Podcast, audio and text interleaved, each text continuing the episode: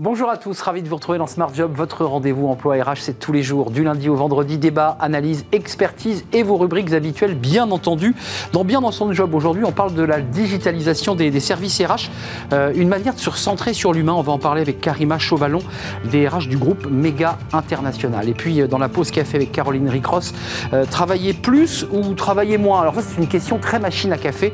Réponse dans quelques instants avec Caroline. Et puis, dans le cercle RH, on s'intéressera à la situation des personnes handicapés. Quelle est leur euh, situation exactement pendant cette campagne présidentielle? Ils se sentent, on peut le dire, un peu oubliés par les candidats qui parlent peu ou pas d'ailleurs de ce sujet. On fera le point avec nos, invités. Et puis dans Fenêtre sur l'emploi, reconversion professionnelle, c'est aussi une affaire de femmes.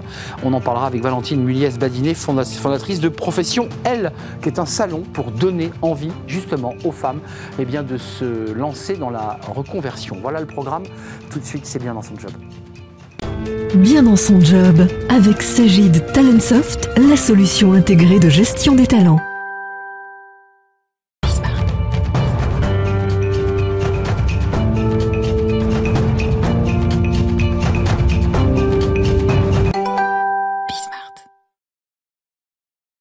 Bien dans son job, bien dans son service RH. Comment faire?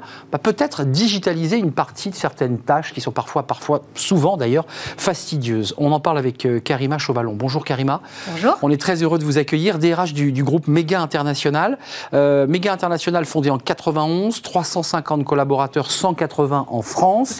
Et le reste euh, dans plusieurs pays, très loin d'ailleurs, l'Australie je crois. Voilà, 10 filiales dans le monde. On est présent en Europe, mais un peu partout sur le continent, euh, Angleterre, Allemagne, Italie, Maroc. Euh, États-Unis, euh, Singapour, Australie, voilà, je pense que je couvre le Brésil et Mexique, il ne faut pas que je les oublie. Évidemment. Dix filiales et un réseau de partenaires et de distributeurs partout où on n'existe pas en nom propre. On a fait un petit tour du monde là, en, comme, comme, comme, Jules Verne. Euh, vous avez sorti une tribune euh, récemment, euh, digitaliser les RH pour se recentrer sur l'humain. On voit à quel point ça vous tient à cœur et à quel point vous avez envie de... Parce que c'est un, sujet qui est parfois chahuté par les, les DRH qui disent on est des humains, c'est aux hommes de faire le travail, la machine va remplacer les humains, puisque ça recèle aussi de ces questions. Et vous dites, mais c'est pas ça le sujet. Le sujet c'est permettre justement aux humains de faire leur métier, leur métier de RH. C'est bien ça l'enjeu. Tout à fait, tout à fait. Hein. Euh, le choix de la digitalisation chez Mega, c'est pas posé. D'abord parce qu'on est dans le secteur des nouvelles technologies, donc c'est un sujet euh, qui, euh, qui rentre dans nos mœurs. Hein. C'est le métier de Mega. Hein. Mega commercialise des solutions logicielles pour justement permettre aux entreprises de se transformer. Mais pas de, la, pas de la digitRH, on est d'accord. On est d'accord. Ouais, c'est important de le préciser. Ça pourrait le faire. Mais en tout cas, c'est pas le choix aujourd'hui. mais voilà, donc c'est culturellement euh, euh, les technologies et le digital euh, font partie de notre ADN. Donc oui, il y a eu un choix de digitalisation et ce choix, il, nous a permis de nous consacrer davantage aux ressources humaines, qui est notre cœur de métier. Juste pour qu'on soit concret, parce que ceux qui ne sont pas dans les RH et qui nous regardent, il n'y a pas que des RH qui nous regardent, il y a des décideurs, il y a des, collaborateurs. en fait, en, près de 15 ans, on a bureaucratisé la fonction RH. Qu'est-ce qui s'est passé? Bon, euh, les temps ont changé, euh, les collaborateurs ont changé, le monde a changé. Hein, euh, il y a eu des, mutations très sensibles, une, comment dire, de la réglementation qui s'est alourdie. En plus, précisément, nous, on est, on est international, donc on a une, une, beaucoup de choses, voilà, beaucoup de choses à emmagasiner. Ça prend beaucoup de temps, et donc cette digitalisation, elle a été une chance un peu pour nous et travailler davantage sur les choses qui, en tout cas, moi, me passionnent. Euh, c'est-à-dire euh, euh, l'humain, et puis travailler sur des sujets comme l'expérience collaborateur. On a un travail très important aussi à faire en matière de recrutement. Donc, tout le parcours collaborateur qui passe d'abord via le candidat, ensuite le onboarding, l'intégrer, le former, lui faire passer un, certain, le suivre pendant sa, son, hmm. sa vie au sein de humaine. Exactement, exactement. Mais de, quoi vous vous êtes délesté? De quoi on se déleste quand on, abandonne ces fonctions qui étaient faites manuellement et qu'on les donne au digital? C'est quoi précisément? Bah, Ça veut dire un CRH performant, des dossiers collaborateurs disponibles euh, nos managers et pour nous. C'est-à-dire qu'il y a une base de données. Il y a une base de données, c'est stocké, c'est dans le, c'est dans le cloud. C'est réactualisé régulièrement. Régulièrement, mis à jour, des données fiables, stockées, euh, entretien annuel, rangé. Tout à fait, les entretiens annuels, les, les, la formation, hein, le suivi des carrières de nos collaborateurs, les dossiers bêtement administratifs, les obligations légales auxquelles on doit faire face, les fameuses, la, la BDES, etc. Tout ça est fait un peu faut l'alimenter, bien évidemment. La c'est la base de données euh, sur les, questions d'égalité Oui, euh, pas, pas, uniquement d'égalité. Mais hein, notamment les. C'est la base de données euh, économique, et, sociale, qui est faite conjointement avec l'équipe finance et qui est disponible au comité, enfin au CSE. Alors, il y a un autre sujet que vous soulevez dans cette tribune et que je trouve intéressant, c'est-à-dire qu'il y, a, vous dites, on a accéléré, il y a eu des mutations, il y a la réglementation qui s'est évidemment empilée. Il faut aussi que vos collaborateurs, vous êtes à la tête d'une équipe, bah, il faut aussi que mute, c'est compliqué aussi. Ça, ça, fait quand même des changements de, de façon de travailler, non? Oui, oui, probablement. Mais Aujourd'hui, tous les métiers changent. Hein. On sait bien que la durée de vie d'un job, c'est 3, 5 ans. On sait que les outils vont changer, nos outils vont évoluer notre évoluer, va évoluer aussi. On sait que les métiers vont changer. Ce qui est beaucoup plus, euh, comment dire, important, c'est d'avoir autour de soi une équipe qui a cette capacité à apprendre, à progresser et à changer.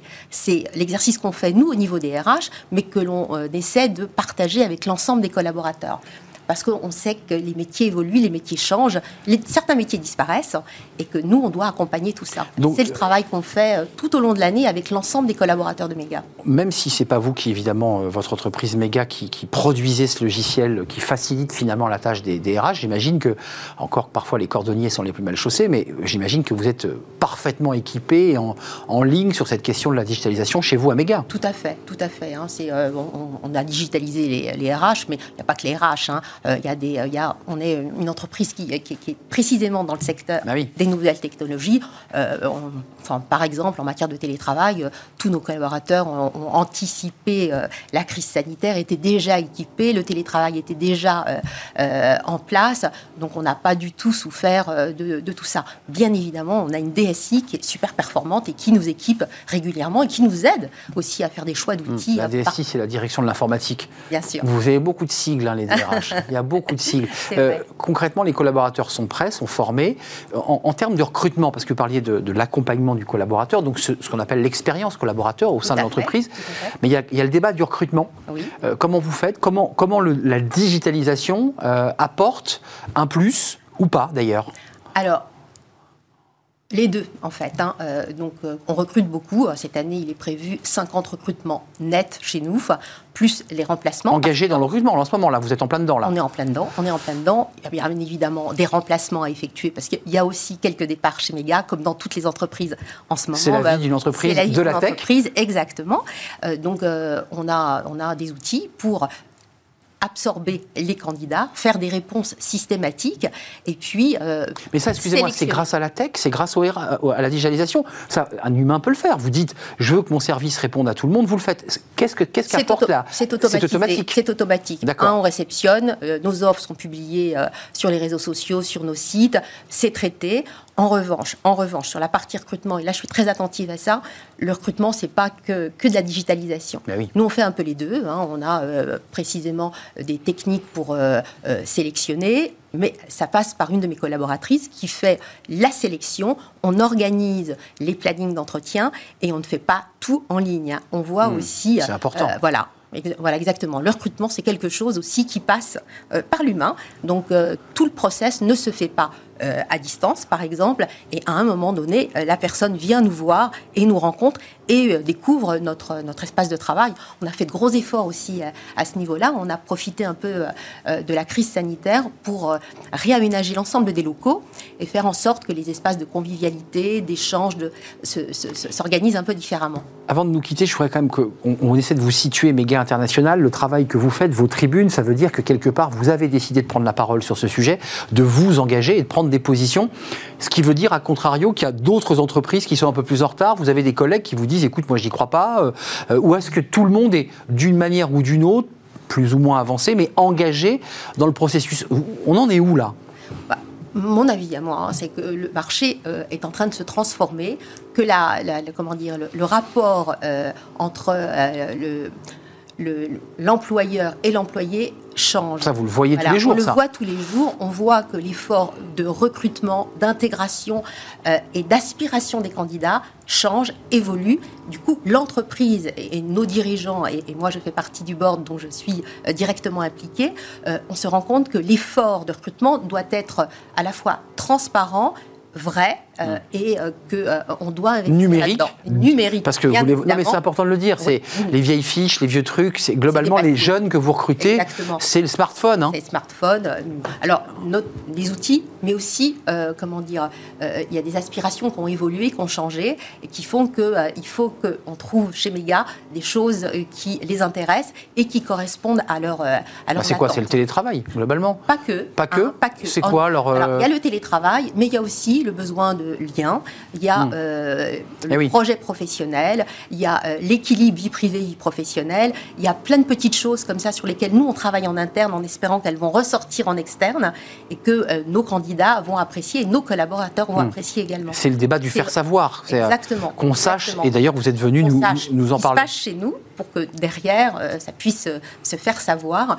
La cooptation, c'est quelque chose qui marche super bien, il nous paraît. Ouais, va chez eux, je t'assure. C'est pas mal. C'est pas mal il y a un discours qui est transparent, qui est clair. Mmh, des valeurs. Il n'y a pas de décalage entre le discours et la réalité euh, de l'entreprise euh, au quotidien. Méga international, un groupe euh, français. Hein, oui, tout mais à fait. 180 collaborateurs et puis tout le reste avec ce tour du monde. Société française à dimension internationale. À dimension. On a monté nos filiales au fur et à mesure que le parc client se développait à l'étranger. Une très belle ETI, e 350 collaborateurs au total, une entreprise engagée, comme vous l'aurez compris, à travers la voie de sa DRH, qui s'engage à travers des tribunes à apporter haut et fort bah, cette question de la digitalisation de son service, puisque ça a commencé par vous, j'imagine, et puis de l'ensemble des services RH des autres. Il faut essaimer, c'est ça l'objectif. Tout à fait. Merci Karima Chauvalon, c'était un plaisir de vous, accueillir sur le plateau. Restez un instant avec moi, la, rubrique suivante c'est euh, la pause café, bah, ça arrive souvent, hein, même chez Méga il y a des pauses café j'imagine. Tout à fait, il y, a un super espace de convivialité euh, au rez-de-chaussée. Eh bien on va découvrir notre pause café avec Caroline Ricross, c'est tout de suite. La pause café, bah oui, la pause café. Il faut savoir en faire parfois. Bonjour Caroline. Bonjour Arnaud, ça va bien? Comment ça va? Très bien. Alors là, on parle du sujet de la pause café. Là, c'est vraiment le sujet, c'est tu travailles trop, euh, tu veux travailler moins. ça, c'est un sujet de pause café. C'est ça. Euh, on parle du temps de travail. Et oui, hein. agace les collaborateurs. Faut-il travailler 32 ou 39 heures? C'est un peu l'enjeu en ce moment, en tout cas en France, avec euh, les élections présidentielles euh, qui approchent. Vous allez voir que cette question du temps de travail ne se pose pas qu'en France. En Corée du Sud, le mm. président conservateur fraîchement élu va bien plus loin. Alors, il a 61 ans, il s'appelle Yoon Sulk Yeol. Il a été élu euh, début mars. Il a fait campagne en fait en proposant un assouplissement du droit du travail, visant notamment le salaire minimal et le temps de travail maximal. La semaine de travail en Corée du Sud, c'est déjà quand même 52 heures. C'est quand même déjà pas mal. Pour Yoon Suk Yeol, ce n'est pas assez. D'après lui, les Sud-Coréens pourraient travailler 120 heures par semaine. Combien 120 heures par semaine. C'est-à-dire quoi 12, 12, heures Je calcule 17 pas. Heures, 17, heures, par, jour. Il a fait cette proposition en fait en juillet dernier, donc il n'était pas encore euh, président. Et voici son argument. Pour développer un jeu, un jeu vidéo, vous devez travailler une semaine entière au lieu de 52 heures. Ce n'est pas assez. Vous devriez pouvoir travailler dur, même pendant 120 heures, et ensuite pouvoir vous reposer autant que vous le souhaitez. C'est-à-dire en fonction de l'activité là. C'est ça. Mais alors pour l'heure, le désormais président n'a pas encore mis euh, sa proposition à exécution. Euh, il est peu probable hein, d'ailleurs qu'il la mette en place, puisque une semaine dure 168 heures. Donc si on travaille 120 heures par semaine, il resterait moins de 7 heures par jour pour manger, pour dormir, pour voir ses amis, sa femme. Euh, enfin, c'est quand même un peu court. Bon, à suivre, hein, vous viendrez nous en parler, de savoir ce qu'a fait ce, président au nom difficilement prononçable. Surtout que déjà en Corée du Sud, c'est le pays où on travaille le plus déjà. Oui, complètement. 52 heures maximum, je vous l'ai dit tout à l'heure, par semaine. En fait, ça fait 40 heures et 12 heures supplémentaires euh, légalement, euh, pour être précise. Alors, d'après les dernières statistiques, je vais y arriver, de l'OCDE relatives au classement des heures annuelles moyennes réellement travaillées par travailleur, en 2020, un employé sud-coréen a travaillé en moyenne 1908 heures. C'est l'un des plus hauts taux d'heures travaillées dans le monde, euh, dans l'organisation même économique de 38 pays, derrière par exemple le Costa Rica, le Mexique, c'est là où on travaille le plus, le Mhm. Mexique, et la Colombie. À titre de comparaison, aux États-Unis, le travailleur a travaillé en moyenne 1767 heures en 2020. pays où on travaille déjà beaucoup aux États-Unis. On va changer de, de mode, puisqu'on passe de, ceux qui travaillent le plus, finalement, à ceux euh, où on travaille le moins. Alors c'est où Alors c'est pas, nous on n'est pas, on n'est pas ceux qui travaillent le moins déjà. Déjà, il faut Bon, le savoir. bon. Si l'on compare le nombre d'heures travaillées par an en France à celui dans le reste du monde, on constate que les Français se situent nettement en dessous de la moyenne de l'OCDE. Donc chaque année, on travaille à peu près 1687 heures en moyenne dans l'OCDE.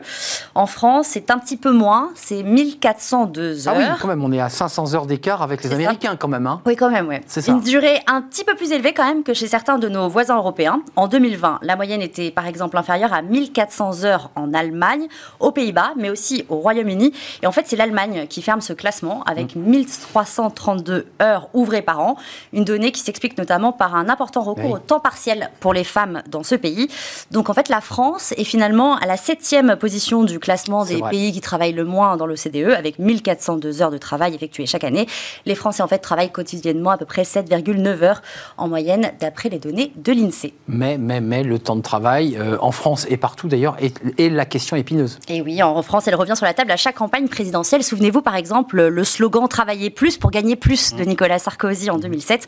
Semaine de 4 jours, retour aux 39 heures, recul de l'âge de départ à la retraite. C'est dans les programmes, encore une fois, pour ces élections présidentielles. Chez nos voisins, des tests. Pas chez tous, hein. Pas chez tous. Ouais. Pas chez tous. Chez nos voisins, des tests sont également réalisés pour changer le temps de travail. En Angleterre, par exemple, des entreprises proposent le job sharing, c'est-à-dire le partage d'emplois en français. Deux personnes occupent le même poste, mais à temps partiel. Une solution qui est souvent euh, prisée par les cadres privés. Et cette euh, formule, elle arrive également en France, puisque plus de 500 000 personnes ont désormais choisi de faire ce travail partagé. Autre tendance expérimentée par certains employeurs britanniques, offrir un nombre de vacances, un nombre de jours de vacances Mm. illimité. En Italie, quelques sociétés ont commencé à expérimenter la semaine courte, la semaine de 4 jours, 36 ou 32 heures de travail, et le- tout ça sans réduction de salaire.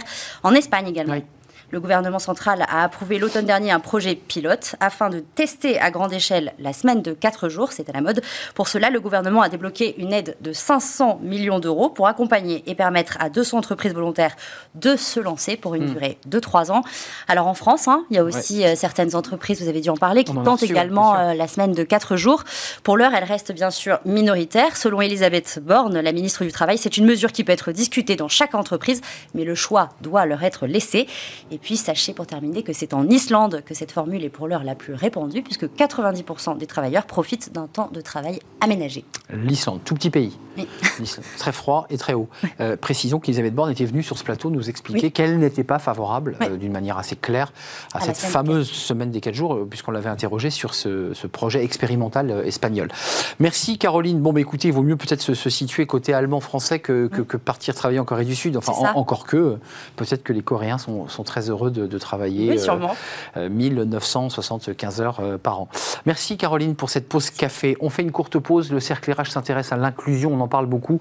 La place des personnes handicapées au sein du, du monde du travail, dans l'entreprise.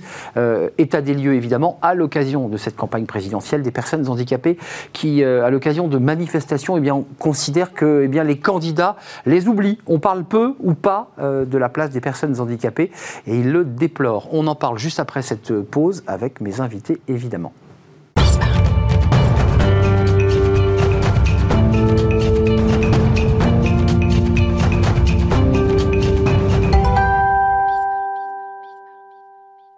Le cercle RH, notre débat quotidien, ravi de, le partager. Je vous présente mes invités dans, quelques instants. On va parler de l'inclusion, on en parle beaucoup sur ce plateau, à l'aune bien sûr de la campagne présidentielle. Des manifestations là, récentes, j'ai vu qu'à Orléans par exemple, des associations s'étaient manifestées en, disant bah, les, candidats ne parlent pas de nous, euh, ils ne parlent pas de nos préoccupations, de nos difficultés. On parlera des, demandeurs d'emploi, très nombreux, trop nombreux euh, chez les personnes handicapées, euh, le handicap visible, le handicap invisible, qui est un autre sujet important. Et puis la question de, bah, du niveau de vie, parce que c'est un vrai sujet. Beaucoup vivent en dessous du seuil de pauvreté, malgré l'augmentation de l'AAH, qui est passée à 900 euros. Certains disent ça ne suffit pas pour nous permettre de, de vivre. Et puis, on parlera de l'accessibilité, qui est un autre sujet, qui n'est pas mineur, l'accessibilité de ces personnes dans l'entreprise. Il faut qu'elles puissent euh, travailler dans des conditions optimales et y accéder aussi. On en parle avec mes invités. Didier Sartier, merci d'être avec nous. Alors, vous êtes euh, en distanciel, mais on est très heureux de vous accueillir, directeur général de, de l'AGFIP, qui est l'organisme hein, central, euh, la tour de contrôle sur tous ces sujets. tous les sujets que j'évoque, évidemment, mais évidemment, vous interpellent. Vous êtes, j'imagine, interpellé. Je crois que vous nous parlez de, de Lille en ce moment même merci en tout cas d'être euh, avec nous, d'avoir répondu à l'invitation. Sylvain Coutier, merci d'être là, président du groupe ATF. Alors, vous, vous avez 40% de vos collaborateurs sur un effectif total de 182 salariés qui sont des personnes handicapées en situation de handicap. Vous nous expliquerez votre choix, votre engagement. Euh, votre entreprise, ATF, j'ai vu qu'il y avait un travail d'économie circulaire, c'est de recyclage, on est d'accord? De recyclage, de réemploi, c'est-à-dire qu'on gère on aide les entreprises à gérer la fin de vie de l'ensemble de leur matériel informatique et téléphonie mobile. Vous récupérez tout on reconditionne vous reconditionnez. C'est en ça que c'est circulaire, c'est prolonger la durée de vie. Donc reconditionner les matériels pour, euh, pour les remettre sur le, sur le marché et les recommercialiser. c'est un travail méticuleux euh, de, de soins. Euh, merci en tout cas d'être là. Et puis Jean-François Dufresne, j'allais presque dire qu'il est un habitué de notre émission, en tout cas lorsqu'on parle de ces, de ces sujets et de ce sujet qui vous tient très à cœur. Fondateur et président de l'association Vivre et Travailler Autrement, votre objectif, et vous allez le développer, c'est de permettre aux, personnes autistes de pouvoir trouver leur place dans l'entreprise. C'est un de vos combats qui vous touche très directement en tant que, père de famille. Et puis, euh, je rappelle que vous avez aussi, et ce qui fait que ça donne encore peut-être plus de poids à l'action, vous avez été ancien directeur général d'une bien belle entreprise, qui est l'entreprise Andros. Euh, d'abord, un, petit mot, Didier Sartier, parce que je ne veux pas vous mettre en porte-à-faux, vous êtes évidemment en liaison directe avec euh, la, ministre en charge de cette question. il y a des enjeux de législatifs, de décrets. Comment vous la regardez, cette campagne, euh, eu égard euh, au dossier que vous défendez? Bah, on est évidemment attentif à ce, à, ce, qui se passe. D'ailleurs, il y a eu un relativement beau débat organisé par quelques associations euh, la semaine dernière qui s'appelle En débat 2022 qui a permis aux différents candidats de, de présenter leurs projets. Donc, des, qui sont, tout le monde est à peu près d'accord pour dire qu'il faut aller plus loin, faire plus, que des choses ont été faites, notamment que un des enjeux, c'est l'accessibilité, l'accessibilité en entreprise, puisque pour prendre le volet emploi, euh, comme vous l'évoquiez, le, faire en sorte de, d'amplifier l'action qui, qui, se réalise dans un certain nombre d'entreprises, mais ce n'est pas suffisant, on, le sait, puisque le, le taux de chômage reste, euh, bien qu'il ait beaucoup baissé ces, ces, derniers mois, ces deux dernières années, euh, reste presque le double de, de celui du, du, tout public, et puis peut-être deux chiffres importants, 60% de, de ces demandeurs d'emploi sont au chômage depuis plus d'un an et même, et même 42% depuis plus de deux ans. Donc c'est dire que le, que le sujet est, encore très fort et que les entreprises sont au milieu du chemin par rapport à l'obligation puisque on est à 3,5% de, de, taux d'emploi à peu près. Ça reste encore tout à fait insuffisant, même si des progrès sont réalisés chaque année. Juste, je ne veux, pas, veux pas vous challenger, évidemment, parce que j'entends votre prudence, ce débat dont vous parlez, qui globalement n'est pas arrivé aux oreilles du grand public, puisque je, n'incarne pas le grand public, mais j'avoue que je n'ai pas bien entendu ce que proposaient les candidats sur ce sujet. Euh, ils auraient peut-être pu parler plus fort, non? Juste d'un mot. J'imagine que c'est. Ah, certainement. Mais c'est un sujet qui s'invite souvent au deuxième tour. Donc, euh, hmm. attendons peut-être le deuxième tour. Vous attendez le second tour. Oui, d'accord. Euh, mes invités, Sylvain Coutier, Jean-François Dufresne, puis on va parler ensuite du concret. Mais on est dans une séquence politique où des candidats font des propositions sur plein de sujets euh, le pouvoir d'achat, l'emploi, les retraites. vous savez de quoi parlent les candidats sur le handicap? Écoutez, on essaye, on, essaye, on essaye de les faire parler sur le handicap, mais que ce soit sur cette campagne ou sur la précédente, il était très difficile euh, d'obtenir des positions sur le handicap, tout simplement parce que les médias n'écoutent pas ça fait pas d'audience. Je, suis, d'accord. Je suis désolé de le dire comme ça, et ils le savent très bien. Donc ils vont aller là où ils il y a du marketing électoral. Hein. Ils font du marketing électoral. Ils sont là pour ça. Hum. C'est l'élection et dans 15 jours. Et, on, le voit bien, même pas que sur le sujet du handicap. Aujourd'hui, euh, la, campagne a du mal à exister. Euh, il y a eu le Covid, et puis maintenant il y a l'Ukraine. Et donc effectivement, l'ensemble de la campagne est quand même mis un peu en retrait par rapport à ce qu'on avait l'habitude de connaître. Et même si effectivement, auparavant, le sujet du handicap était euh, était assez discret également. Et là, ça l'est encore plus, mais comme tous les sujets qui concernent cette campagne. Alors, le chiffre, c'est 18%, donc qui est bien plus du double hein, que le niveau de chômage actuel pour les personnes en situation de handicap. Un peu moins, un peu moins. Un peu moins. mon chiffre est faux, Didier Sartier, ou, j'ai une source, une source usée à, 14%. 14, d'accord. Donc vous avez raison, c'est le double. Moi, j'avais sur la fiche que, que, j'ai retrouvée tout à l'heure, enfin les chiffres que j'ai eus, c'était 18. Donc on a perdu 4 points en combien de temps? Sur le quinquennat à, peu près en deux ans, avec une, euh, des retours à l'emploi qui, qui, sont élevés et puis euh, peut-être aussi euh, un peu de, de, sortie du marché du travail, ce qu'il ne faut pas négliger non plus. Quand, juste, quand vous dites des sorties de, du marché du travail, c'est des personnes qui quittent leur emploi parce qu'ils partent à la retraite ou ils quittent le marché parce que c'est pas adapté c'est des, peut-être des personnes qui ne recherchent plus, parce que pour être déclaré demandeur d'emploi, il faut être à la recherche d'un emploi. Donc si vous ne recherchez plus pendant une période, vous n'êtes plus compté dans les demandeurs d'emploi. Donc il peut y avoir un, peu un phénomène de ce type, surtout dans une période très très compliquée comme on l'a vécu. Mais ils vont revenir sur le marché du travail au fur et à mesure que les choses s'améliorent, et elles s'améliorent. Donc euh, on risque d'avoir peut-être pas... Euh, euh, même si aujourd'hui le chômage est au plus bas en niveau en termes de, on retrouve Sylvain Coutier parce que Didier Sartier a un petit bug. Euh, rentrons dans le vif du sujet parce que d'abord, ces, demandeurs, euh, ces, personnes en situation de handicap expliquent, en tout cas dans un sondage IFOP de janvier, qu'ils veulent aller voter, qu'ils veulent prendre leur part dans ce débat démocratique et ils iront à 67%, ont-ils dit, ils iront voter, probablement bien supérieur d'ailleurs à la moyenne des Français dont, dont, on nous annonce une très forte abstention. Vous avez fait le choix d'intégrer, d'embaucher d'accompagner ces personnes handicapées. comment tout cela est né? Est-ce que c'était une, raison d'être dans l'entreprise ATF Vous vous êtes dit, pour moi, c'est une priorité de, de donner un emploi à ces personnes Bien sûr. Alors ça fait 27 ans, bientôt 27 ans qu'on est engagé dans cette démarche-là à la fois avec un ADN très fort sur la partie environnementale, puisqu'on fait de l'économie circulaire, et également effectivement sur l'insertion de personnes fragilisées. Et en l'occurrence, euh, on s'est orienté vers des personnes en situation de handicap simplement par conviction personnelle. Le, fondateur de l'entreprise que je dirige aujourd'hui euh, était lui-même une personne en situation de handicap, il était dialysé rénal.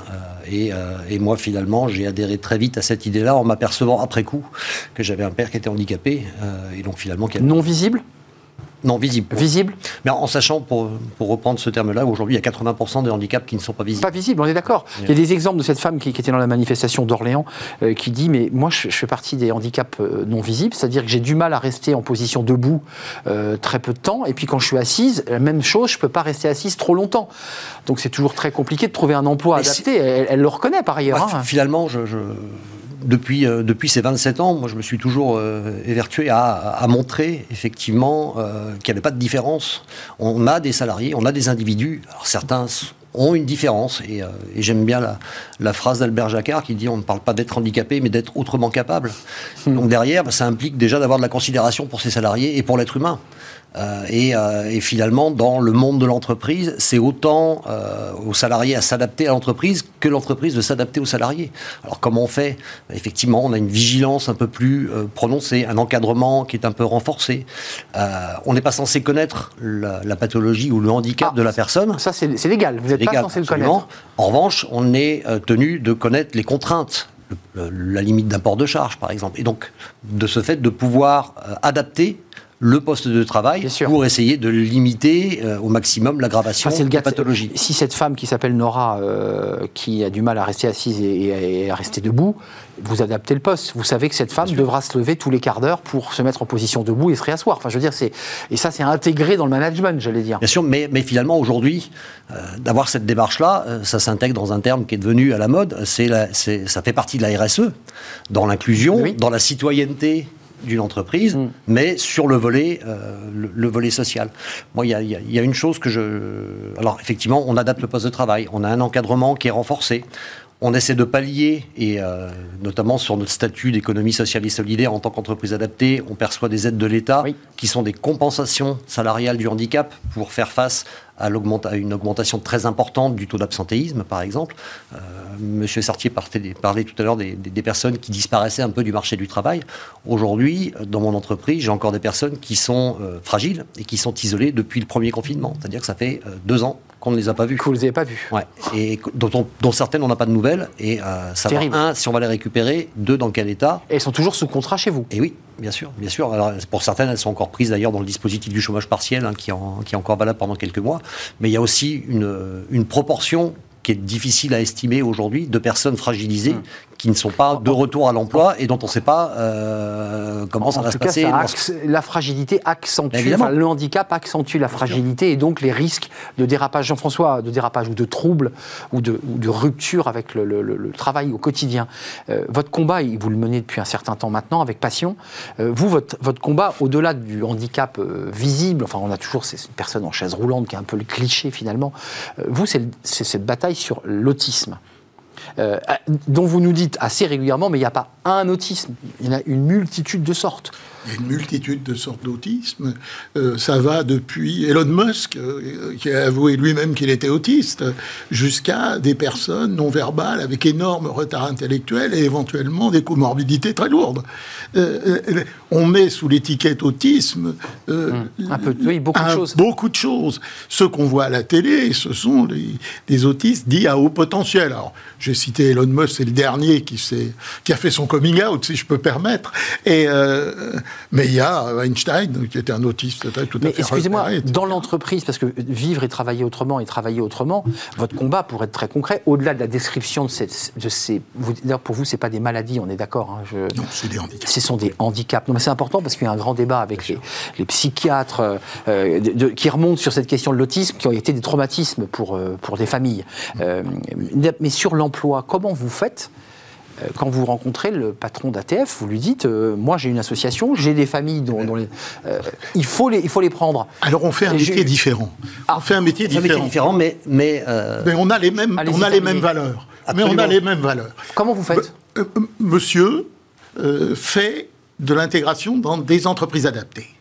Pas que. Nous, pas que, mais, mais c'est le. J'aurai un exemple qui va vous parler. Allez-y, laissez-le terminer et, vous répondez. Et ensuite, euh, nous, on fait de l'intégration en milieu ordinaire, avec des CDI dans les entreprises. Alors en évidemment, milieu ordinaire. En milieu ordinaire, c'est-à-dire qu'ils ne sont pas du tout entre eux, ils ne sont pas du tout, etc. Ils sont entre eux parce que, pour les autistes, il ne suffit pas de les mettre au travail. Il faut aussi leur apprendre la vie. Et si on leur apprend pas la vie en même temps, ça marche pas. Hmm. C'est aussi simple que ça. C'est un poste de travail, c'est un poste de vie, quoi. C'est un poste de vie, c'est une école de l'autonomie. C'est ça. C'est comme ça qu'on l'appelle. Hmm. Et donc, euh, mais vous, clair votre message, s'il y avait un punchline, c'est n'ayez pas peur. Non, mais oui, absolument. Sylvain, juste, parce que l'autisme, et je parle, j'ai demandé à M. Sartier, parce qu'on va parler un peu argent après, mais n'ayez pas peur, intégrez-les. J'ai un, un, exemple très concret qui va, qui va faire plaisir à monsieur. Euh, donc effectivement, tout ce qu'on met en place dans l'entreprise adaptée, avec des contraintes euh, spécifiques, euh, je le disais tout à l'heure, on le déploie, et, ces valeurs-là, ce, ce, sens de l'être humain-là, on le déploie dans l'ensemble de nos structures. Et on a contribué, il y a deux ans maintenant, à, la réalisation d'un documentaire sur l'autisme, monsieur va voir où je veux en venir, avec une entreprise classique qui fait partie du groupe ATF, qui est à Toulouse, où on s'est fait accompagner par une association en Occitanie de sensibilisation auprès des salariés pour savoir les formes d'autisme, comment, on, comment on s'y adapte. Il faut mettre des mots. Et puis, hein. de, manière à remettre en question le management, de faire un pas de côté pour pouvoir s'adapter à la parce que parfois les réactions sont pas euh, sont étranges. Derrière, bah oui, derrière, derrière ça, la personne, euh, donc l'association nous a mis un jeune autiste Asperger en stage. Ça s'est bien passé. Le stage s'est transformé en CDD, qui s'est bien passé. Et la personne est chez nous depuis presque trois ans en CDI. Et ça se passe super bien. Et ce que je voudrais dire là-dessus, quand vous parlez de la peur, moi je suis ravi de l'intégration de cette personne. C'est vraiment un, plus indéniable pour l'entreprise. C'est une vraie richesse. Bah Mais moi je suis encore plus, euh, peut-être. Euh, plus satisfait encore de l'impact que ça a eu sur l'ensemble des salariés autres, de leur notion d'engagement. On change le regard. De la manière hein. dont ça a resserré la cohésion de l'ensemble des salariés. Et, euh, et, pour moi, c'est le, plus bel, le plus bel exemple. Et c'est de montrer encore une fois qu'on peut être autrement capable. Et, euh, et on est ravi d'avoir euh, d'avoir réalisé l'intégration de cette, cette personne. Et, j'invite tout le monde à regarder. Alors, le documentaire n'est pas encore complètement disponible. Il s'appelle Hymne à l'inclusion. Et, Hymne à l'inclusion. Bah, Peut-être qu'on aura l'occasion de. Je suis le parrain. Bah, je sais bien. Vous êtes le parrain de ce documentaire. Oui, bien sûr. Voilà. Euh, Didier Sartier, vous entendez ce débat, vous n'êtes pas avec nous, mais, mais vous êtes avec nous. Euh, il y a un débat autour de la manière dont on doit expliquer aussi, j'ai dire, aux valides, à ceux qui. que, intégrer les autistes, permettez à des personnes handicapées de prendre leur place, parce que ça permet aussi à ceux qui ne sont pas handicapés de devenir eux-mêmes des ambassadeurs en disant ça marche, ça fonctionne, j'ai grandi. Il y, a ce rapport-là qui est intéressant. Développer euh, l'emploi dans les entreprises, c'est déjà sensibiliser les salariés, sensibiliser les patrons et, euh, Jean-François Dufresne le, sait bien. Et puis, et puis finalement, déjà, finalement, on trouve souvent des solutions. Il faut le dire aussi, hein, il n'y a pas toujours besoin de beaucoup d'aménagements. Un aménagement organisationnel, ça peut suffire pour beaucoup de personnes. Et, et c'est donc c'est pas si compliqué que le disent les entreprises. Et c'est vrai que le, rôle et, l'intérêt pour euh, les entreprises, il est, multiple. Il est euh, de développer un, management euh, très clairement, voilà, disons, tourné vers la personne. Et c'est valable pour tout le monde. Quand on est tourné vers la personne, on est tourné vers chacun. Chacun a ses difficultés, chacun a sa, manière d'être. Et, et, et, ce management plus individualisé, il, euh, il est bénéfique à l'équipe, il est bénéfique à, à toute l'entreprise et, et, il permet, à, il donne du sens au, travail, à travailler en collectif avec euh, des individus un peu tous différents. Didier Sartier, terminons notre émission, il nous reste du temps, mais je voulais qu'on y consacre du temps parce qu'il y a un débat sur euh, le, niveau de vie de ces personnes handicapées, dont un, certain nombre d'entre elles qui ne sont pas liées à leurs parents parce que leurs parents ne sont plus là et, que leurs parents n'étaient pas riches, euh, se retrouvent dans des situations parfois sociales dramatiques, en dessous du seuil de pauvreté. Et je précise, pour être tout à fait honnête, que l'AAH a été augmentée à deux reprises pendant le quinquennat, qui a donc eu un effort financier il arrive aujourd'hui à 900 euros, cette, AH. Euh, est-ce qu'il faut aller encore plus loin? Qu'est-ce qu'on peut faire? Parce qu'il y a des personnes qui vous disent, euh, entre le logement, entre mes coûts fixes, euh, bah, c'est quand même très compliqué.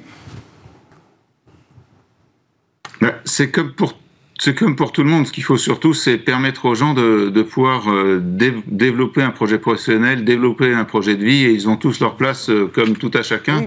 Euh, toutes les personnes qui n'ont qui n'ont pas d'emploi sont dans la même situation d'une certaine manière, un peu un, un, peu un peu meilleur parce qu'ils n'ont pas tous les coûts complémentaires pour que ce qu'ont certaines personnes en situation de handicap. Mais le vrai enjeu, c'est bien d'intégrer toutes ces personnes qui sont comme vous, comme moi, et qui ont leur même place dans la société, leur même place dans l'emploi et donc c'est d'abord là l'enjeu qui est de qui est de faire en sorte qu'il n'y ait plus ces barrières et qui est euh, dès, dès l'enfance euh, et à tout âge on, on, soit en capacité de leur donner un emploi comme tout le monde. Sylvain Coutier, Jean-François Dufresne, votre point de vue sur cette question, alors vous, vous les rémunérez Oui, bien sûr. Euh, d'abord, j'imagine à la base du SMIC et vous augmentez le salaire. De toute façon, c'est légalement, on est, euh, Puis vous est une entreprise à part entière euh, qui est régie par le droit du travail, donc effectivement, on ne peut pas en entreprise adaptée, en l'occurrence, payer une personne parce en, dessous en, dessous du salaire minimum. Les personnes en situation de handicap, elles sont comme tout le monde, elles ont des charges fixes qui progressent. je veux dire, la question du pouvoir d'achat, elle concerne largement aussi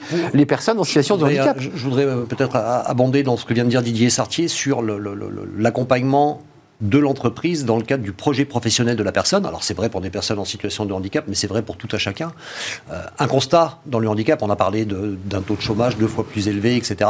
Une autre euh, donnée importante, c'est le niveau de formation. Aujourd'hui, on constate que les personnes euh, au chômage et qui sont en situation de handicap, généralement, il y a un taux assez important de personnes qui sont assez âgées et avec des niveaux de formation très faibles. Donc le rôle de l'entreprise derrière, c'est effectivement d'accompagner ce projet en compétences. Ça, c'est le rôle effectivement d'une entreprise adaptés en l'occurrence. Et là où peut-être il y a des pistes à creuser avec, euh, dans le cadre de l'élection présidentielle, c'est du moins un, un, des thèmes qui, était, qui est abordé par l'UNEA, qui est l'Union nationale des entreprises adaptées, euh, dont je fais partie également puisque j'en suis administrateur, c'est notamment peut-être d'arriver à faire augmenter le euh, compte professionnel de formation pour les personnes en situation de handicap, de manière à pouvoir démultiplier la formation de ces personnes-là pour les faire monter en compétences. Et si elles montent en compétences, bah forcément demain on peut estimer qu'elles pourraient avoir un emploi où elles seraient mieux rémunérées et où la difficulté de la vie au quotidien euh, serait de moins en moins prégnante. De votre côté, en direction des, personnes autistes adultes, euh, je le dis, euh, certaines vivent seules, ils n'ont plus de, soutien familiaux, qui les accompagnent financièrement? Ils sont dans quelle situation ces, ces autistes adultes, dont certains, il faut le dire, c'est une catégorie des personnes handicapées qui a peut-être plus de mal que les autres à trouver un emploi? Ah ben, en ce qui concerne les autistes adultes dits sévères, c'est-à-dire le taux, le taux de, d'emploi est de l'ordre de 5 à 10% C'est très difficile à évaluer, mais c'est de l'ordre de 5 à 10% Donc on est sur un taux de chômage de 90. Donc ça n'a rien à voir. Euh, donc, moi, mon combat, c'est de les faire travailler, ceux-là, euh, et d'arriver à les mettre à l'emploi avec le soutien de la GFIP. Et j'en profite pour remercier à nouveau euh, Didier Sartier du partenariat que nous avons avec la GFIP. Mais, mais le problème, c'est pas tant un problème de finance qu'un problème de culture. On a un problème de culture en France, où on a tendance, parce que au fond, les autistes, ils ont leur salaire quand ils ont un emploi. Mmh. Je dis bien quand ils ont un emploi. Mmh. Ils ont l'âge avec petite petite spécificité. Sous condition de, Sous condition, non pas de ressources, sous condition de travailler moins de 50% du temps. C'est ça. Ce qui est dément. Ça, ça, ça mériterait voire, voire débile. Euh, et donc, On est d'accord. Et, ensuite, ils ont ce qu'on appelle la PCH. Mmh. Il leur est euh, attribué. Qui a été revalorisé, me semble-t-il. Les PCH sont revalorisés, mais sont dépendantes de leur niveau d'accompagnement de, de, nécessaire. Donc, en fait, le problème, il n'est pas tellement là. Il faut les mettre au travail, il faut les intégrer dans notre société. Il faut que la société soit, alors, mot bidon, mais ça fait rien, je vais l'employer. Inclusive. Inclusive. Ah, voilà, ça y est. Inclusive. Bah Et tant qu'elle ne sera pas inclusive, on ne pourra pas régler. Et ce n'est pas que de. Il ne s'agit pas de faire une une, société d'assistés. On est d'accord. Didier Sartier, juste d'un mot, s'il vous plaît, parce qu'il nous reste peu de temps et j'aimerais avoir l'avis de nos invités, mais euh, on a eu des lois successives. Je pense à Jacques Chirac qui a beaucoup travaillé sur ces sujets, euh, Marianne Monchamp et plusieurs autres qui s'y sont intéressés. Est-ce qu'il faut être un peu plus sévère, encore plus sévère avec les entreprises et même d'ailleurs avec l'État, puisque souvent l'État est le plus mauvais élève, est aussi mauvais élève que le privé, euh, sur ceux moins, sur ceux qui ne jouent pas le jeu du respect de la règle des 6% des personnes handicapées. Est-ce qu'on doit taper plus fort? Est-ce que le gendarme doit être plus sévère?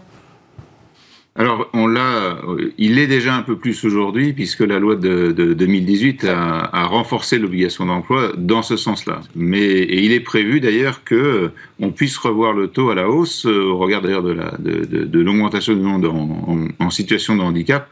Aujourd'hui, on a un taux à 6, il pourrait très bien passer demain à 6,5. Et puis, de toute façon, l'ambition d'une société inclusive, c'est de largement dépasser le 6%. C'est pas la peine de repousser le curseur. De nombreuses entreprises. Non, mais Didier et Certier, j'entends votre discours, mais on pouvait le mettre à 8.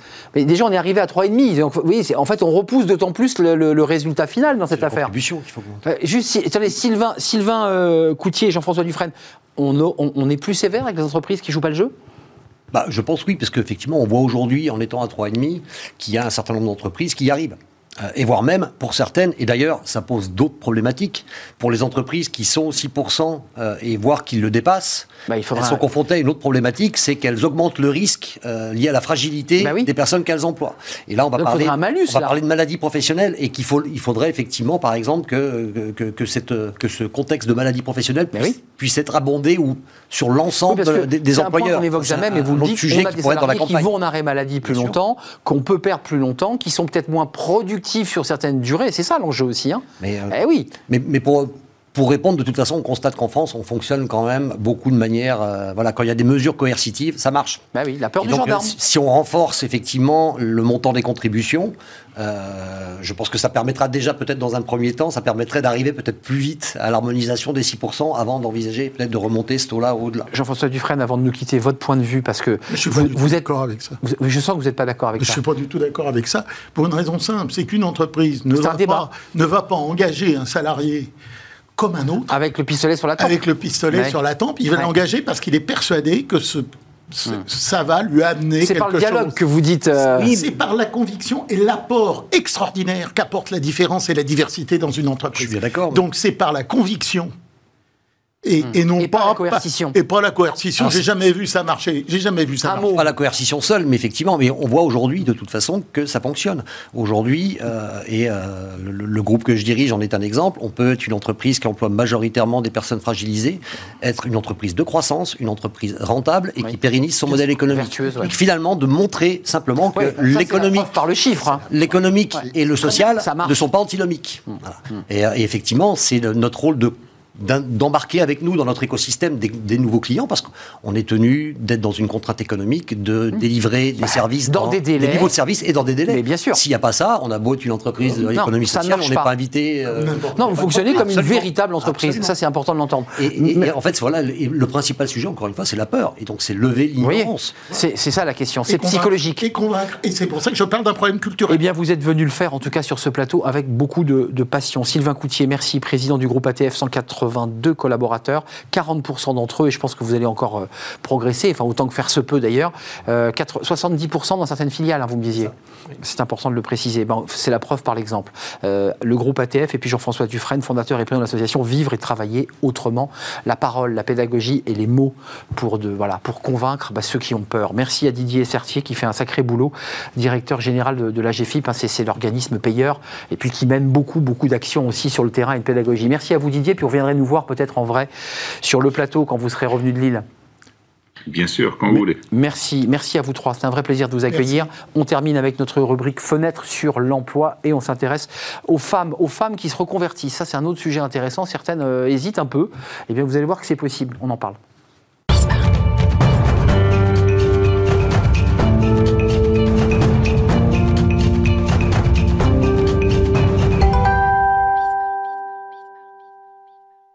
On termine notre émission avec Fenêtre sur l'emploi. On parle de la reconversion. On en a beaucoup parlé et on continuera évidemment à parler de cette reconversion professionnelle. Mais là, on va faire focus sur les femmes. Euh, oui, parce que ça les concerne évidemment. C'est une affaire de femmes. Euh, et on accueille Valentine Mullier-Bardinet. Bonjour Valentine, euh, fondatrice de Profession L. Oui. mais elle avec un L et un, apostrophe. Mais elle, évidemment, en, destination des, des, femmes. On va parler de ces salons. L'un vient de se terminer, puis le prochain sera à Lille, 26 et 28 avril. 26, 27, 28 avril. Deux jours présentiels, deux jours en, online, online euh, pour parler. Et on va parler de ce sujet parce que c'est un sujet important. Euh, les cadres femmes et hommes se disent bon, bah, on retourne la table et c'est souvent les hommes qui osent et peut-être moins les femmes. Oui. Vous êtes d'accord Je suis d'accord. Vous, votre histoire, c'est quoi? Comment on arrive à cela? Vous étiez cadre, vous aviez un, bon job, puis euh, comment ça se passe là? Alors moi, je fais partie euh, d'un schéma, d'un schéma qui euh, qui, qui, qui, ah, concerne beaucoup de femmes. Oui, oui, oui. Voilà, j'étais à Paris, j'avais un job très intéressant, très prenant, d'une belle entreprise, et on a eu le projet familial de, de quitter la région parisienne, mon conjoint et moi à l'époque, et c'est lui qui a trouvé un, un emploi d'abord. C'était comme ça que ça se faisait et comme ça se fait encore beaucoup. Et donc moi j'ai suivi. Et comme il était bordelais, on est arrivé à Bordeaux il y a maintenant plus de 16 ans. Et donc vous quittez votre emploi, vous allez sur les terres qui ne sont pas les vôtres parce que vous retournez sur les terres de votre mari. voilà. Et, vous suivez. Et je suis, alors euh, avec mes, mes, petits bouts, et donc j'étais contente mais, euh, de, changer de vie. Mais du coup, euh, comme beaucoup de femmes, la, la, carrière des femmes, elle est souvent calquée ou en tout cas influencée par la vie familiale. Clairement. Quel est le message important que vous faites passer à travers cette, cette reconversion, puisque vous allez donc quitter votre, votre emploi euh, à Paris pour vous installer à Bordeaux et puis, et puis ensuite euh, inventer, j'imagine, ce, ce, concept. quel est le message clé que vous faites passer à travers cela? Alors déjà, il y, y, a plusieurs messages, parce que le, déjà de dire que c'est pas un sujet tabou, et que c'est vraiment le. Parlons-en, quoi. Voilà. D'où le succès de notre événement, puisqu'on réunit toujours autant de femmes et ça, ça, ça, ça, répond à une demande. Le fait de pouvoir poser le sujet sur la table, de dire qu'effectivement, il y a des enjeux qui sont un peu différents pour les hommes que pour les femmes, euh, et de pouvoir adresser ces sujets spécifiquement aux femmes. Donc les messages clés, c'est de dire, euh, voilà, effectivement, on peut se mettre des freins, on n'ose peut-être pas toujours. Euh, on censure. Voilà, euh, le syndrome de l'imposteur, qui est d'ailleurs masculin, en fait, s'adresse quand même beaucoup aussi aux femmes. Ça ne sera pas possible parce que mon mari a un boulot et que ça ne le fera pas, parce qu'il y a toutes ces contraintes-là. Voilà, on se met des contraintes, euh, on se met des freins, on dit que c'est pas le bon moment, qu'on n'a peut-être pas les moyens ou pas les compétences. Voilà, on est souvent des bonnes élèves, vous me le disiez tout à l'heure, c'est vrai que vrai. on a besoin de cocher euh, toutes les cases avant de, avant de se lancer, de, répondre à une annonce, par exemple, ou, autre. Oui, c'est pas par manque d'audace, je pense que c'est plus par volonté d'être bon, professionnel, d'être meilleures. Parce que les femmes ont toujours cette espèce de, syndrome d'être de, moins bonnes. Donc elles, en font toujours plus que les hommes. Et c'est vrai qu'on utilise souvent l'exemple du Ah, il était dans la finance, il est devenu boulanger. Et souvent, on voit des reportages, même à la télévision, mais rarement de femmes. Alors de plus en plus. Non, mais je, heureusement. Mais c'était plutôt les hommes au départ. Oui, oui, tout à fait. Cette audace-là euh, était plutôt quelque chose de, plus masculin finalement. Euh, mais aujourd'hui, ça change, ça change, c'est bien. On, commence par quoi euh, pour celles qui nous regardent, qui sont cadres, qui sont un peu à bout de souffle, qui ont perdu le sens On commence par quoi lorsqu'on se dit ça y est, j'ai envie? Il y a des grandes étapes en fait dans le chemin d'une reconversion qui sont là pour le coup propres à tout le monde. mais il y a d'abord effectivement cette phase de questionnement, de se dire bon voilà, il y, a quelque chose qui, qui, a besoin de changer. Ça commence à l'intérieur. Voilà, il y a quelque chose qui germe, euh, il y a envie de cette envie de changement, et, dans ces questionnements, bon, il y a les questions bah, de, quoi je ne veux plus, euh, je m'ennuie dans mon travail, il n'y a plus de sens, comme vous le dites, ça c'est vraiment de plus en plus prégnant, là, mm. la quête de sens. Euh, et puis, et, spécifiquement chez les femmes, il y a, une question que, que les femmes doivent probablement se poser davantage que les hommes, c'est que bon, les femmes, vous le savez, ont plusieurs casquettes, plusieurs vies, une vie familiale, la fameuse charge mentale, cette disponibilité que l'on a pour ce changement. Parce qu'un changement professionnel, forcément, ça va demander de l'énergie et de la disponibilité. Attendez, Valentine, juste d'un point, quand on parle de reconversion, que les choses soient claires, on peut être cadre, mais repartir dans un métier manuel sans pour autant monter sa boîte. Enfin, je veux dire, la reconversion ne passe pas par l'idée que toutes vont monter une entreprise. On est bien d'accord. On est bien d'accord. On peut tout à fait. Euh, euh, vivre une reconversion au sein d'une entreprise, de la même entreprise ou de changer d'entreprise. Ça ne veut pas dire entrepreneuriat forcément, bien sûr. Mais reconversion, on est d'accord dans sa définition si on change de secteur quand même. Il y a un changement. C'est parfois une petite reconversion, parfois c'est une grande reconversion, mais il y a un changement selon le contexte, selon les contraintes que l'on a euh, et les situations. Vous avez fait euh, Lyon, vous allez faire Lille, je leur dis c'est en avril, deux jours présentiels, deux jours en numérique, en visio. Bref, Qu'est-ce qu'elles vous disent? Qu'est-ce qui ressort dans le fil rouge de toutes ces femmes qui, euh, un matin, viennent, euh, voilà, poussent la porte de profession, elles, du salon et se disent faut que j'y aille? Qu'est-ce qu'elles vous demandent? Ben, En fait, c'est surtout le besoin de, de, de, sentir qu'elles ne sont pas seules. Elles sont pas seules. Et c'est vraiment, euh, c'est pour ça que je disais en introduction que le sujet n'est plus tabou. Hmm. C'est de, pouvoir se dire qu'il y a beaucoup d'autres personnes dans le même cas, d'autres femmes avec les mêmes problématiques ou les mêmes questions, les mêmes craintes, les mêmes freins. Et, ce qu'elles nous disent, ben, c'est en fait ce qu'elles viennent chercher. Alors avant tout, les femmes sont quand même assez pratico-pratique. Et nous, ce que nous offre sur notre salon, c'est vraiment des solutions concrètes. C'est des acteurs locaux, des acteurs voilà, de, du secteur économique local. Un salon à Lyon ne ressemble pas à celui de Lille, encore moins à celui de Bordeaux. Mm. Voilà, le bassin d'emploi n'est pas le même. Luxembourg, j'ai vu aussi dans ces... Oui, on a également le Luxembourg, qui est encore complètement différent. vous allez avoir des femmes banquières qui descendent des tours et qui vous disent... Beaucoup euh, d'expatriés, surtout. Oui, d'expats. Voilà. Qui vous disent, euh, bon, j'aimerais bien passer plutôt dans le monde agricole, quoi. voilà, donc euh, vraiment, on, a des, on s'adapte vraiment à la, spécificité locale, au bassin local. Donc les femmes, elles viennent chercher ça, des, réponses concrètes, des contacts. Hum, une réassurance, quoi. Voilà, et puis du réseau. Et c'est vrai que c'est quelque chose que nous, euh, je, me mets dedans, hein, parce que j'ai été euh, une des premières à, être un peu timide. On, a beaucoup de vie, donc euh, on s'occupe de la famille, on s'occupe des enfants, on, s'occupe de la maison. Et c'est vrai que le after work ou le, petit déjeuner, sur, une conférence, on n'y va pas. Et c'est dommage. Et donc, voilà, sur notre, sur notre salon, bah, c'est du réseau en plus. C'est pouvoir justement rencontrer des réseaux qui vont perdurer, voilà, qui, sont, qui existent sur place, des réseaux féminins, mais pas que, parce qu'on euh, n'est pas non plus tout le temps obligé d'être entre femmes. Mais euh, c'est la richesse, en fait. Euh, ah, juste avant de nous quitter, Valentine, un conseil. D'abord, le conseil qu'on vous donne, c'est d'aller plutôt jeter un œil à Lyon, si vous êtes du côté de Lyon, évidemment. de Lille, Lyon vient de se passer. Lyon, non, c'est Bordeaux qui vient de se passer. Lille en avril, Lyon en septembre, Nantes en octobre. Ben voilà, on a remis tout dans l'ordre. Et voilà, que, les choses. Donc c'est bien Lille, euh, le 26 et le 28 avril. Voilà. Vous avez vu, je leur ai dit trois fois. Oui. Euh, un, conseil en, 20 secondes, un conseil pratique à celles qui voudraient changer. Euh, ah ben alors venez, venez d'abord, venez, venez et, et, demandez et osez. Il n'y a pas d'âge, il n'y a pas d'âge pour la reconversion. Et puis ce qui est intéressant, c'est d'avoir des modèles. Ouais, il y a des modèles, d'entendre ceux qui ont franchi le pas. les messages. Et voilà, d'avoir d'avoir des, des, gens, on se dit ah bah elle l'a fait, donc c'est possible. Oui, on a des séquences de témoignages qui sont très très suivies. Ah oui, c'est très intéressant évidemment. Merci euh, Valentine Mullier-Bardinet, fondatrice de Profession L, ces fameux salons Lille le 26-28 avril et puis ensuite d'autres, Lyon, Luxembourg et il y en aura plein d'autres. J'imagine qu'il y a un site internet probablement pour vous connecter, pour savoir tout ce qui se fait et tout ce qui se prépare. Merci. Salonprofessionnel.com. On vous a tout dit. Si vous souhaitez vous reconvertir, il ne peut plus rien vous arriver de grave. Merci de nous avoir suivis. Merci à vous, Valentine. Merci à, vous qui nous regardez. Merci pour votre fidélité. Merci à toute l'équipe. Merci à Romain Luc pour la réalisation. Merci à Alex pour le, son. Merci à Fanny Griesmer, évidemment. Merci à Carla pour l'accueil invité. Puis merci évidemment à vous. Je serai là demain. Bye bye.